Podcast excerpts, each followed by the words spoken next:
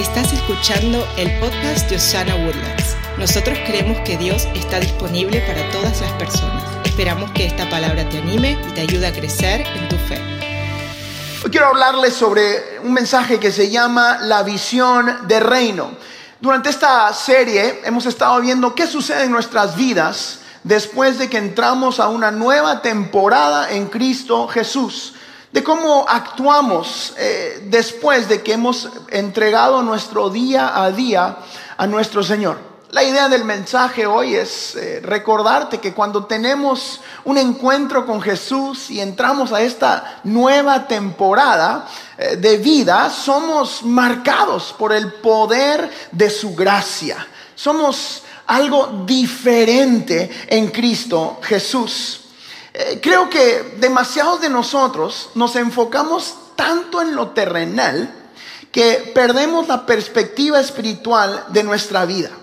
Cuando nuestro enfoque está solamente fijado en lo que sucede aquí en la tierra, tendemos a perdernos la gran realidad eh, que Jesús nos ofrece desde el cielo un punto de vista diferente en nuestras vidas, una visión de reino. Porque le tengo una buena noticia.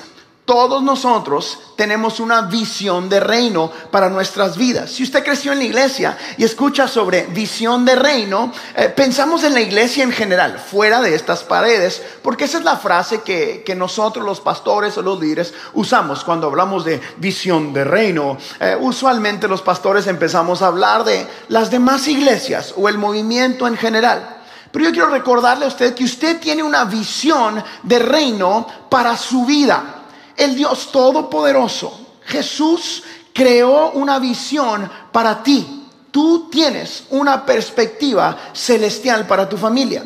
Segunda de Corintios en el capítulo 5, versículo 7, la Biblia dice, pues vivimos por lo que creemos y no por lo que vemos. Otra versión dice, vivimos por fe y no por vista.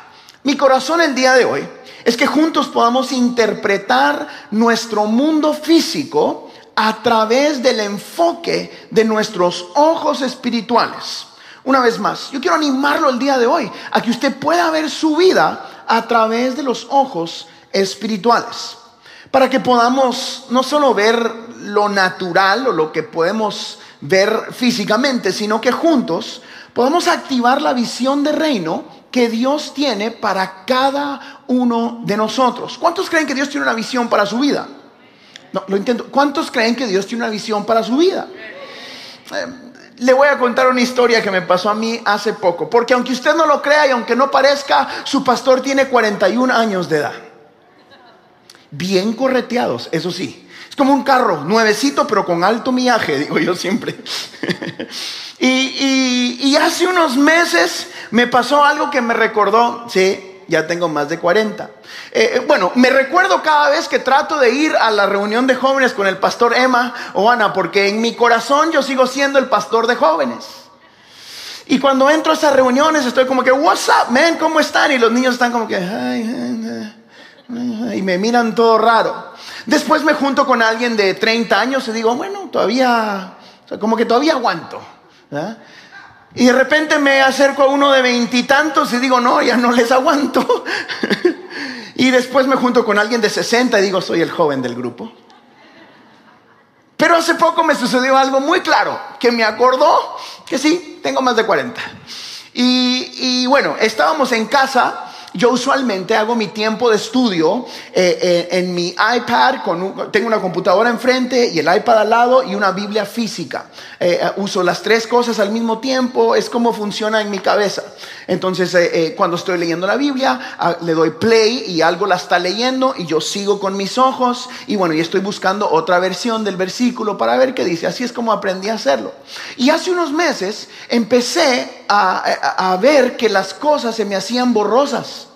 Eh, y yo decía, ¿qué pasó aquí? Este iPad se está arruinando. Y, entonces ponían las letras más grandes. Y yo decía, bueno, pero cuando miraba mi Biblia, como que las letras me decían, como que me hacían burla y se me movían. yo dije, ¿qué pasó? Y empecé a hablar con Elena. Le dije, creo que necesito un nuevo iPad, amor. Eh, por alguna razón no puedo verlo bien. y él me dice, Harold, tú necesitas lentes. Y le dije, el diablo te reprenda. Y me dijo, bueno, y continuó la cosa. Y, y después en la noche miraba televisión y decía, necesitamos una tele más grande porque como que en esta no se miran bien las cosas. ¿Verdad? Me dice, Harold, ya no cabe, es la televisión de nuestra recámara, no puedes comprar una grandota. Y bueno, después de varios, eh, varias conversaciones, un día, pues iba entrando a la tienda y el señor me pone al lado del Costco oculista, decía. Y dije, bueno, pues nos metemos aquí para comprobarle a Costco y al mundo entero que mis ojos funcionan bien. Y me meto y le digo a la señorita, señorita, eh, mi esposa piensa que necesito eh, revisarme y para no pelear con ella quiero revisarme los ojos. Y entro y me dice, señor, usted necesita una cita. Y le dije, no tengo cita, pero ayúdeme. Y bueno, me metió la tipa y hicieron algo eh, que es del diablo. Me pusieron unas gotitas en los ojos que parecían ácido, un ardor horrible. Entonces yo le dije, claro que no me van a funcionar los ojos, me acabas de quemar la retina o no sé qué fregados. Y me echaron unas cosas ahí que empezó a arderme. Y me hicieron un montón de exámenes, me hicieron todo, me revisaron todo eso. Y a la salida, yo estaba medio nerviosón, llego con el doctor y el doctor me dice, señor, su, vista es 20-20. Y yo dije, ah, qué bueno, amén, Dios ha glorificado. Y después dije, bueno, entonces, ¿por qué no miro bien? Te dije que era el iPad, decía yo. El señor me dice, pero necesito hablar con usted, señor Harold, porque me dice, ¿usted cómo trabaja? Y le expliqué que yo leía el computador y la Biblia. Y me dice, ah, ¿cuántos años tiene usted?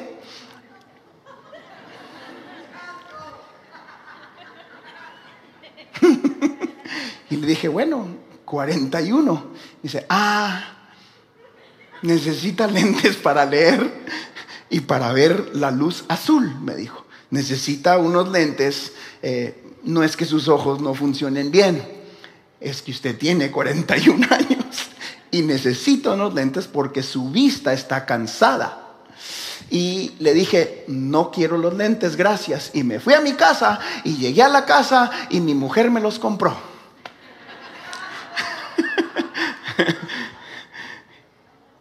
y creo que muchas veces en nuestra vida nosotros somos exactamente igual. Eh, estamos enfocados en nuestra vida diaria. Pensamos que tenemos todo bajo control y nos empezamos a ver la vida solo con nuestros ojos físicos. Tenemos victorias, problemas, eh, retos, sueños, etc. Y llega el punto donde nuestros ojos terrenales son los únicos que están viendo todo. Y empiezan a cansarse o nos cansamos del día a día. Nos perdemos de la perspectiva espiritual y del descanso que nos traería ponernos eh, los lentes del espíritu. Nos olvidamos que todo en nuestra vida tiene un propósito eterno. Nos cansamos del día a día, de las victorias, porque necesitamos la ayuda de la perspectiva espiritual. Porque le tengo una buena noticia. Usted es un ser espiritual con planes que están diseñados allá, celestiales. Usted no nació por accidente, no eres solo el producto de algo que sucedió. Tú tienes un plan de parte de Dios para tu vida. ¿Cuántos dicen amén? Y dan gracias a Dios por eso.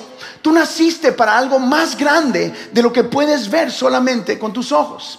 Proverbios capítulo 16, en el versículo 3, la Biblia dice, pon en manos del Señor todas tus obras y tus proyectos se cumplirán. Nosotros somos seres espirituales y nuestro Dios quiere que abramos nuestros ojos espirituales. Él anhela que te pongas esos anteojos o esos lentes del espíritu para que puedas descansar, que caminemos viendo con ojos de la fe a mí me costó entender eso y me sigue costando, les soy honesto. De repente empiezo a hacer así y mis ojos, y digo, bueno, me pongo esos lentes y los pongo y mis ojos descansan. Creo que nuestra vida es exactamente igual. Vivimos la vida intentando ver todo con nuestros ojos físicos y nos olvidamos que tenemos una ayuda espiritual, que tenemos acceso a algo de parte de Dios que puede traer descanso a nuestro día a día. Efesios en el capítulo 1, versículo 18, la Biblia dice esto. Mire, Dice, pido también que les sean iluminados los ojos del corazón para que sepan a qué esperanza Él los ha llamado, cuál es la riqueza de su gloriosa herencia entre pueblo santo. Cuando yo leí esto me pregunté quién era el que estaba escribiendo esto y a quién se lo estaba escribiendo. Aquí, Pablo, el apóstol Pablo, le está escribiendo a gente cristiana, a la iglesia de Éfeso, y está haciendo una oración, y en esa oración él dice, pido que se les iluminen los ojos del corazón. Dos cosas. La primera es que tenemos una manera diferente de ver la vida. Nosotros tenemos una visión espiritual. Y número dos, pide que sean iluminados los ojos de sus corazones, lo que sugiere que es posible ser cristiano o ser seguidor de Jesús y estar espiritualmente ciegos o en oscuridad o vivir sin claridad. ¿Por qué Pablo estaba diciéndole o estaba orando por esta iglesia y dice, pido que se les ilumine el corazón? Si esta gente estaba haciendo lo correcto, yo como pastor me pregunté, ¿será que entre nosotros, en nuestras comunidades, puede haber gente que sigue a Jesús y está viviendo sin claridad espiritual? ¿Será que hay gente que vive en lo eh, eh, a ciegas en los ojos de su corazón porque estamos demasiado enfocados en lo que podemos ver solamente en lo físico? Yo me pregunto, ¿por qué Pablo tuvo que orar por la iglesia y decirle, pido a Dios que se abran sus ojos espirituales para que puedan ver con claridad. Yo creo que hay muchos de nosotros que hemos estado en reuniones como estas, o hemos vivido la vida en un montón de iglesias y escuchamos mil prédicas y seguimos viviendo en oscuridad. Seguimos necesitando claridad en nuestra visión espiritual. Seguimos haciendo las mismas preguntas, seguimos luchando con las mismas pruebas, seguimos tomando las mismas decisiones de siempre y el Señor está diciendo, ponte los lentes que te ayudan a enfocarte en lo espiritual, porque tú naciste para algo más grande. ¿Qué le estoy diciendo? Hoy yo quiero animarte a ti a ver cada área de tu vida a través de los ojos de Dios para cada una de las áreas de tu vida. Porque hay una visión de parte de Dios para nosotros. Hay un plan mayor para tu vida. Hay algo mejor. El Señor tiene una visión para cada uno de nosotros específica. Es una visión de reino. Y aquí está. Si no se la sabe, yo le recuerdo algunas de ellas. Tú eres amado. Tú eres valorado. Tú tienes un mejor futuro en Cristo Jesús. El Padre tiene planes de bien para cada uno de nosotros. No pierdas el enfoque de tu vida viendo tu circunstancia, tus luchas o tus victorias, tus desafíos, tus retos o tus grandes anhelos. Enfócate en lo que Jesús tiene para tu vida. Tiene una visión de reino. ¿Cuántos dan gracias a Dios por eso en esta mañana? Nuestro Dios realmente quiere darte a ti su identidad. Tú tienes ese gran propósito. Lo lindo de que puedas ver a través de los ojos espirituales es que puedes ver el corazón de lo que realmente estás viviendo. Puedes ver tu circunstancia difícil y decir, Señor, ¿qué tienes para mí en esto? Puedes pasar por el desierto y entender espiritualmente que Dios te lleva a un lugar mejor. Puedes encontrar sabiduría para responder de una mejor manera cuando alguien te trata incorrectamente. Puedes soñar un poquito más grande cuando miras las cosas a través de la visión de reino. Puedes alcanzar ese sueño que parece inalcanzable cuando miras con visión de reino.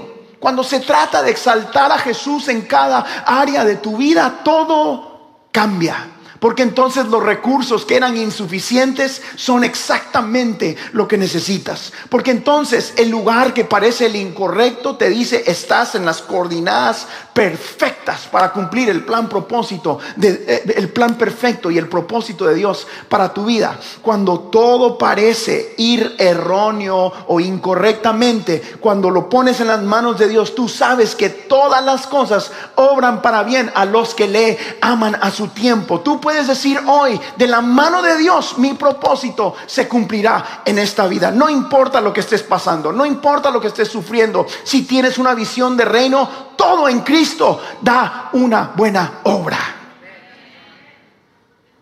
Hoy quiero animarte a decir en tu vida lo mismo que decía el salmista en el Salmo 119. El Salmo 119 dice, abre mis ojos para que vea las verdades maravillosas que hay en tus enseñanzas. Versión 2023, pregúntele a Dios qué le está enseñando en medio de cada circunstancia. Despiértese cada mañana preguntándole al Señor, ¿qué tienes para mí hoy? ¿Cómo cumplo la visión de reino en mi vida el día de hoy? Porque usted no existe solo para pagar sus cuentas y mejorar tu negocio y vivir una vida cómoda. Eso es parte de, yo no estoy en contra de eso. Yo creo que Dios quiere bendecir a su gente. ¿Cuántos quieren ser bendecidos de parte de Dios? La pregunta es ¿para qué? La pregunta es ¿para qué quieres que Dios te bendiga? ¿Para qué quieres más de lo que sea que quieras más? ¿Para qué quieres una mejor carrera? ¿Para qué quieres más finanzas? ¿Para qué quieres una casa más grande? El por qué es lo que importa más que el qué. El qué no es difícil para Dios cuando el propósito es el correcto. Cuando la gloria le pertenece a Él. ¿Qué le estoy diciendo? Yo quiero animarte y decirte, pide a Dios que te permita ver lo que Él ve en tu vida cada mañana. Es más, pide a Dios que te permita ver qué tiene para tu mañana. ¿Cuántos quisieran saber lo que Dios tiene para sus vidas? ¿Cuántos quieren el más de Dios en su vida? Yo sé que yo lo anhelo. Yo sé que yo lo pido para mis hijos y para mi esposa. Lo pido para cada una de sus familias. Yo anhelo que nuestra iglesia esté llena de gente cumpliendo el propósito de Dios para su vida. Y el propósito de Dios para tu vida es bueno y es perfecto y es abundante. Alguien me preguntó esta semana, ¿usted qué piensa de la prosperidad? Yo sabía por dónde iba la cosa, ¿verdad? Ustedes que crecieron en la iglesia ya saben. Yo le dije, pues, prefiero ser eh, próspero que pobre. De eso sí sé, le dije yo. Pero usted qué piensa de la prosperidad? Le dije, Prefiero que Dios bendiga y prospere a la gente de nuestra iglesia a que vivan pobres. Porque si ellos son prosperados y tienen el corazón correcto, podemos impactar nuestra ciudad con la misericordia y la generosidad de Jesucristo. Y Dios va a bendecir su ciudad y lo va a hacer a través de su gente. Mejor que lo haga a través de la gente diosana. ¿Cuántos quieren ser prosperados en Cristo Jesús? Así ah, va a aplaudir, ayúdame a aplaudir bonito y bien. El corazón correcto es lo importante. Eh, te estoy pidiendo hoy y te estoy animando a decirte, entrega a Dios cada área de tu vida. Entréguele al Señor sus finanzas. Entréguele al Señor su familia. Entréguele al Señor sus hijos, sus sueños, sus llamados. Entréguele a Dios cada área de su vida. Cuando hacemos eso, empezamos a tener una visión de reino. Honestamente, ¿le entregaste todo al Señor en tu vida o solo lo difícil? Porque para entregarle lo que no nos gusta somos expertos. Te entrego esta enfermedad, te entrego este dolor, te entrego mi pasado. Borra mi pasado, Señor. Te entrego a mis enemigos. Señor, bendigo a mis enemigos, como dice tu palabra. Mangos, lo que está diciendo es, cáele, Señor, llévatelos o no? Esa es la verdad. Te entrego mis circunstancias, Señor. ¿Qué tal tus victorias? ¿Qué tal tus incertidumbres? ¿Qué tal esas peticiones que no responde el Señor? Se las entregas y encuentras paz en ellas. ¿Qué tal? Esas cosas que parecen no funcionar y tú dices, bueno, ¿y qué pasó? Oré, pedí, clamé, di, hice lo correcto y pues no pasó lo que yo quería. Y Dios te dice, visión de reino. Visión de reino.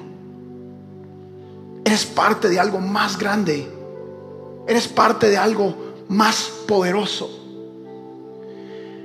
La última, filtra todo en tu vida por los anteojos de la fe. Descanse.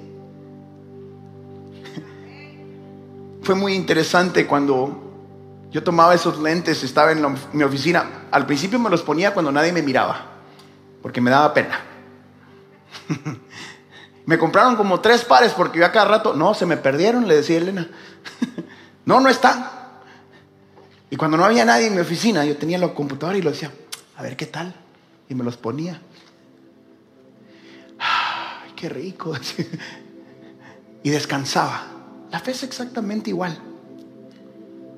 Yo creo que Dios no tiene problema con que usted pruebe poco a poco. Tranquilo, Cirilo. Tranquilo. Póngase los lentes de la fe y tome un paso a la vez. Por eso es que yo amo nuestra iglesia. Nuestra iglesia está llena de gente que dice, me gusta, no me gusta. Alguien me dijo, yo no soy cristiano, pero me gusta cómo usted habla. Pues siga viniendo. Ojalá que le siga gustando cómo hablo, le dije yo pasito a la vez, tranquilo. El que cambia las personas y nuestras vidas y las circunstancias es el Espíritu Santo, no el que está aquí hablando.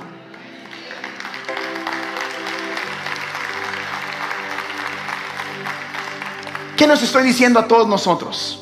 Que debemos hacer todo lo que está en nuestra disposición. Diga todo, fuerte, todo. Ayúdeme, todo. Todo lo que está a nuestra disposición para poder acercarnos al corazón de Dios yo quiero acercarme al corazón de Dios. Debemos hacer todo y ponernos los lentes de la fe para poder ver todo lo que sucede. Para poder ver todo como Él lo ve. Para poder encontrar ese descanso que solo Jesús ofrece para nuestras almas. Pero para encontrar eso debemos conocer su corazón y rendir el nuestro a Él. Allí está el detalle. No puedes si no conoces su corazón. Pastor, qué bueno, pero ¿cómo es el corazón de Dios? El corazón de Dios es generoso. Míreme aquí, por favor. Esto es esto es súper importante. El corazón de Dios es generoso. Hace poco empecé a escribir y hoy intento escribirme a mí mismo. Así es como funciona y yo me hablo a mí mismo. Eh, mi pobre familia decir, este está loco o es muy espiritual. Creo que es así en medio. En medio de esas dos, ahí estoy yo. Escribo, canto, hablo, lloro. Y hace poco empecé a meditar en qué diría yo si me preguntan, háblame todo el Evangelio en una palabra. La obvia es amor. Y dije, no, ok, si no puedo decir eso, ¿qué diría? Y lo hago para que mi corazón piense y medite. Y llegué a la conclusión de que yo usaría la palabra generosidad. Yo usaría la palabra Dios es generoso. Porque cuando Dios vio al mundo en necesidad, fue generoso con él para amarlo. Porque cuando el Padre tenía que rescatar a la humanidad, fue generoso dando lo mejor que tenía, dio a su único hijo. Porque cuando Jesús llegó a la tierra nos mostró que Él era generoso con los que lo seguían y aún con los que dudaban de Él. Él siempre fue generoso. Él es generoso para, decirse, para decir si tienes un poquito de fe, eso me alcanza. Él es generoso para decirte, dame una oportunidad y yo soy el Dios de segundas y terceras oportunidades. Él es generoso para decirte, te amo tanto que no hay nada que puedas hacer que me aleje de ti. Él es generoso para decirte, si tú estás el 10%, yo te doy un 90 bendecido. Él es generoso para amarte a pesar de que te conoce. Dios es generoso generoso contigo, será generoso mañana, ha sido, es, seguirá siendo con tus generaciones. Él es un Dios generoso. Y debemos hacer todo en nuestra vida para aprender a ver la vida como nuestro Dios. Una visión de reino y ponernos esos lentes de la fe para poder ver todo lo que Él ve, para poder encontrar ese descanso que solo Jesús ofrece para nuestras almas. Debemos conocer su corazón.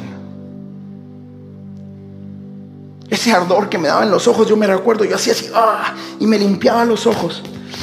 Y pasaban 5, 10 minutos donde todo estaba mejor. Y a los 10, 15 minutos era otra vez, tenía que mirar al otro lado. Dice, mis ojos necesitan descanso. Así mismo camina la gente en la vida. Vienen a la iglesia un domingo, reciben descanso y luego se olvidan de ponerse los lentes espirituales. Pasan meses y dicen, no, tengo que ir a la iglesia porque... Y van otra vez. Y es un ciclo de cansancio físico. Y Dios te dice, necesito que pongas en tu vida los anteojos de la fe. Necesito que empieces a ver tu día a día a través del filtro del amor que tengo para cada uno de ustedes. Necesito que actives tu corazón generoso para yo poder ser generoso contigo. El corazón de nuestro Padre es generoso, es amoroso, es misericordioso, es perdonador. Y ahí es donde Él quiere que nosotros vivamos. Como sus hijos debemos saber que mucho de lo que estamos buscando ya se nos fue dado.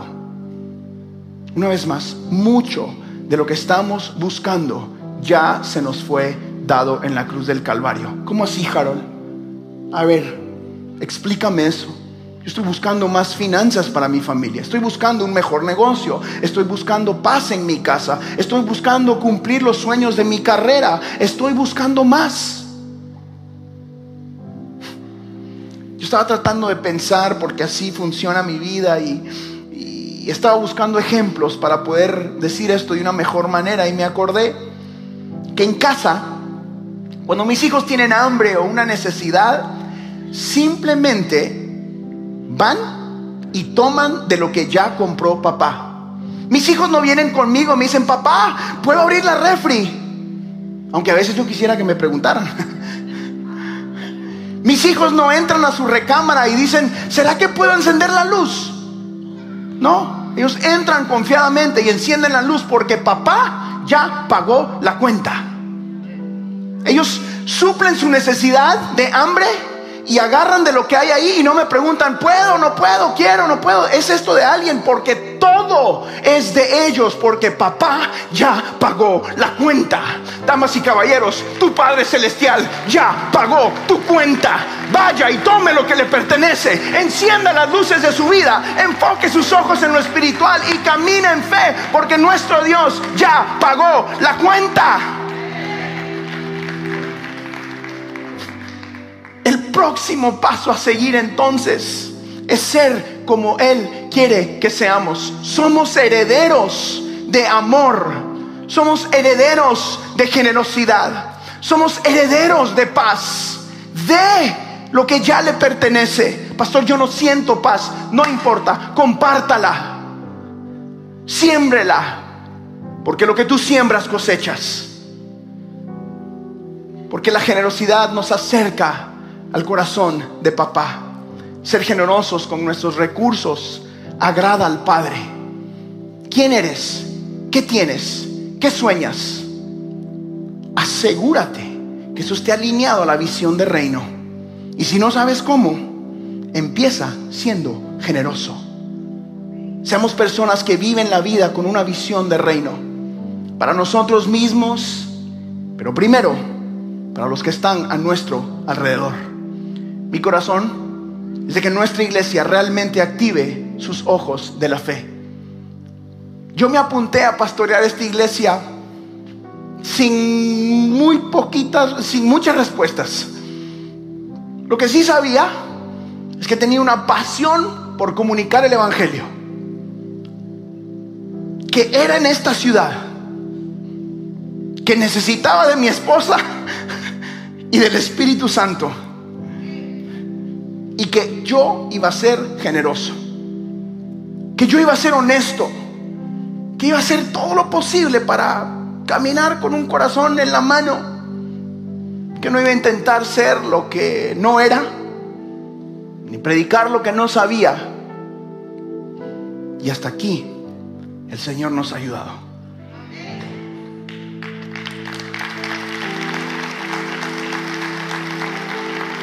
¿Por qué le estoy diciendo eso? Porque estamos en un punto crítico en nuestra iglesia, lindo, donde Dios nos está llevando a un próximo paso gigante. Y va a requerir de que nosotros como iglesia activemos la generosidad. Yo he decidido desde el principio de esta iglesia creer que nuestra provisión viene de parte del cielo Ustedes y sus familias han sido extremadamente generosos. Muchos de ustedes que están acá no hubieran podido llegar sin que alguien que está sentado a su lado no hubiese tenido una visión de reino. Por eso yo le digo gracias a tantos de ustedes. Pero yo quiero animar a muchos de ustedes el día de hoy a que empecemos a caminar con generosidad. Generosidad amando a las personas amando a nuestros vecinos, sea generoso suficiente para compartir el Evangelio. No se quede con estas buenas nuevas. Háblele a alguien de lo que pasó en su vida. Sea generoso con misericordia. Lo ofendieron. Active la generosidad y sea misericordioso. Perdone hoy mismo.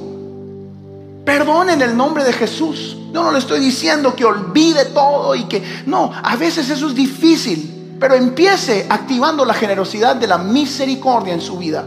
Sea generoso con sus palabras. Dígale a alguien. Por eso yo sé que es chiste. Yo le digo, mire a alguien y dígale, te ves bien.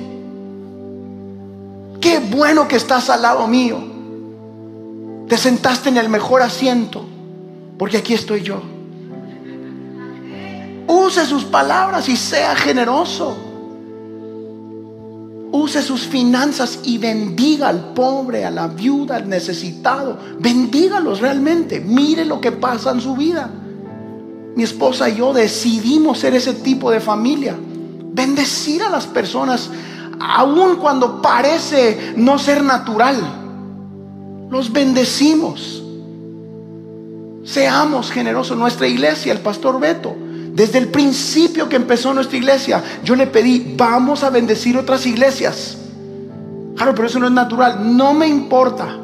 Vamos a diezmarle y vamos a bendecir otras iglesias de nuestra ciudad.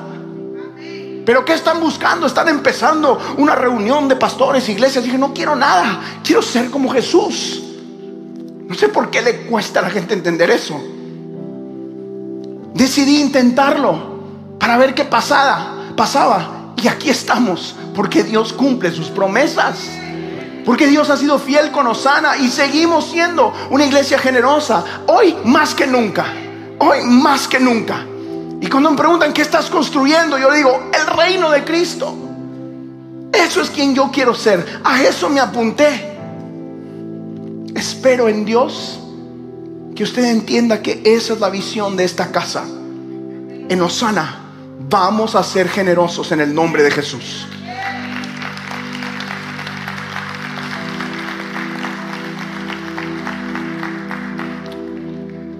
Por eso hoy le estoy pidiendo a usted que se monte al barco con nosotros, de tener una visión de reino. Nuestra iglesia está a punto de cumplir cinco años. Espero que la mayoría de ustedes ya conozcan mi corazón y quién somos. Espero que ustedes conozcan y hemos sembrado suficiente para que usted escuche nuestro corazón y lo que Dios está haciendo. Hoy yo le estoy pidiendo a muchos de ustedes que tomen un paso de fe junto con nuestra iglesia y vamos a crecer en finanzas porque nos estamos acercando a tomar la decisión gigante de empezar a construir nuestro propio edificio. Pero yo quiero creer que esta iglesia latina hacer algo extraordinario y vamos a tener para dar y no pedir prestado.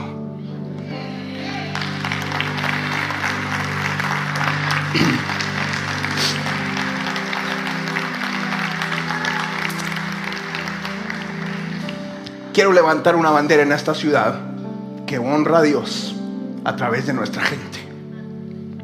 Quiero creer que usted nos ama, usted ama a Dios y que juntos podemos hacer algo extraordinario. Estoy detrás de cámaras ya preparando la visión y cómo se las vamos a compartir. Pero hoy le pedí permiso a nuestro equipo y a algunos de ellos y les dije que yo iba a hacer un preview y que les iba a abrir mi corazón porque todos modos yo soy el pastor y no me pueden decir que no. y le estoy pidiendo simplemente que empiece cumpliendo lo que la Biblia dice, no más. Simplemente diezmemos y ofrendemos.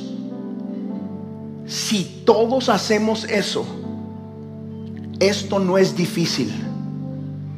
Si todos cumplimos lo que la Biblia dice, no vamos a tener que hacer algo tan fuera de serie, porque Dios y sus promesas es suficiente para nosotros.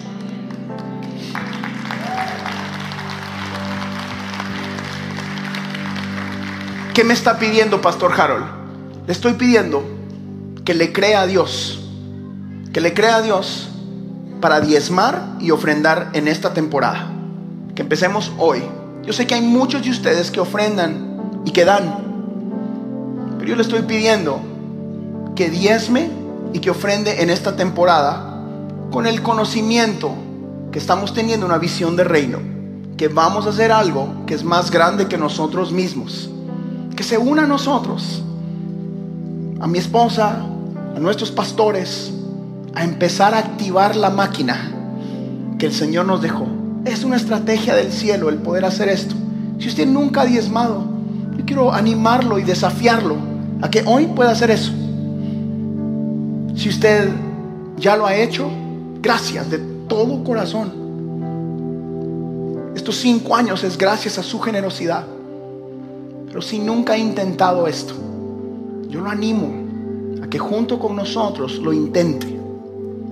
A que active su fe y que active una visión de reino. Esta es una de las primeras veces en cinco años que yo hago algo así.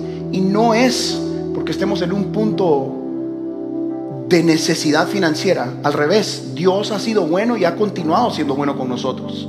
Y es por eso que necesitamos tomar ese próximo paso. Porque viene algo mejor y más grande para la iglesia latina en Woodlands en el nombre de Jesús. Y Dios nos escogió a nosotros para hacer punta de lanza.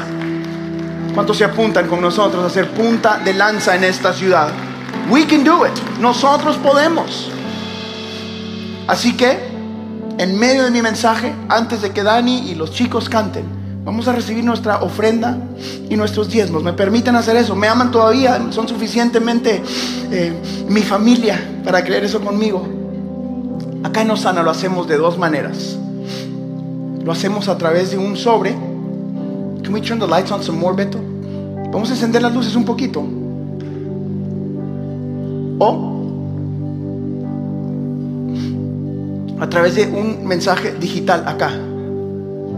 Está muy fácil.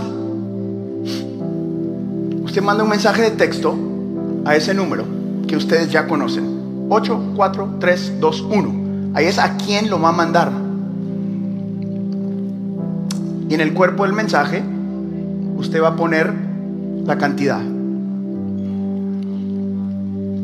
Míreme acá. Lo que su pastor y su amigo le está pidiendo. Es que tome este desafío de creerle a Dios con nosotros. Mi corazón no es incomodar a nadie. Si usted nos está visitando y esta no es su iglesia, por favor sea fiel en su iglesia local. Bendiga allá.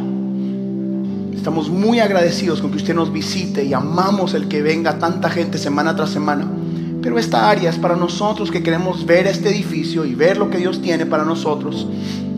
Y lo que le estoy pidiendo simplemente hoy, todavía no estamos empezando una campaña o algo así. No, simplemente le estoy pidiendo que haga lo que la palabra dice. Hoy vamos a diezmar y ofrendar como deberíamos de hacerlo todas las semanas. Y yo le pido al Espíritu Santo que sea Él que hable a su corazón. Mientras usted prepara eso, Yo quiero leerle unos versículos antes de terminar y que los chicos canten algo.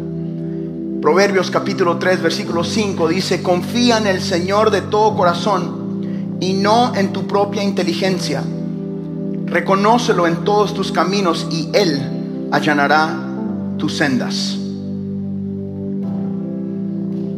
Isaías 41 nos enseña, no tengas miedo, yo estoy contigo, no temas, no te desanimes, yo soy tu Dios, yo te fortalezco y te ayudo, te sostengo con mi mano derecha, la mano de mi justicia. Mateo 11, vengan a mí, todos ustedes que están cansados y agobiados, y yo les daré descanso. Y en primera de Pedro, versículo 5, capítulo 7, la Biblia dice, pongan en manos de Dios todas sus preocupaciones, porque Él cuida de ustedes. Todas tus preocupaciones, ponlas en manos de Dios el día de hoy. Y la última, usted lo ha escuchado un montón de veces. El Salmo 23 dice, el Señor es mi pastor, nada me faltará. ¿Cuántos creen que no les va a faltar nada cuando el Señor es tu pastor. Yo quiero orar por tu dar. Vamos a adorar al Señor juntos y luego yo voy a darte una oportunidad después de cantar a, que entregues tu vida al Señor. Pero primero quiero orar por esta ofrenda y por esos de ustedes que van a diezmar por primera vez. Escúcheme bien, míreme acá. Yo necesité un empujoncito que mi esposa me dio para empezar a diezmar hace casi 15 años y había crecido toda la vida en la iglesia. Nos acabábamos de casar, teníamos muy poquita plata. Y Elena me enseñó a empezar a diezmar.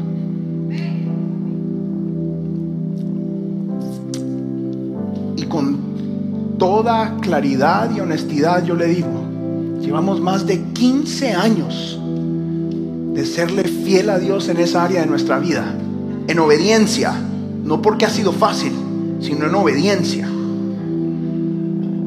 Y desde ese día en adelante en nuestra casa jamás ha faltado nada. Jamás el Señor nos ha dejado. Jamás nos ha desamparado.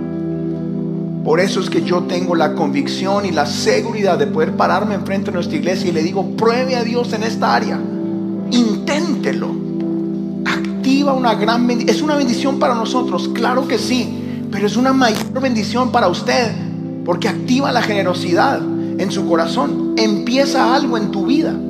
Empiezas a depender de Dios más y no de tus finanzas.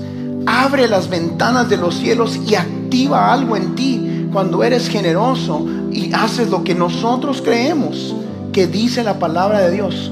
Hoy es un buen día para activar la generosidad en nuestros corazones y tener una visión de reino. Yo le estoy pidiendo que tome este desafío el día de hoy y que lo hagamos juntos, como sana, como familia, en esta nueva temporada que va a requerir que amemos esta casa para construir su casa. Oremos juntos. Señor, gracias. Alzamos nuestras manos. Si tiene su celular y lo hizo digitalmente, tómelo en la mano. Si tiene un sobre, tómelo en la mano también. Señor, alzamos nuestra ofrenda y nuestros diezmos simbólicamente.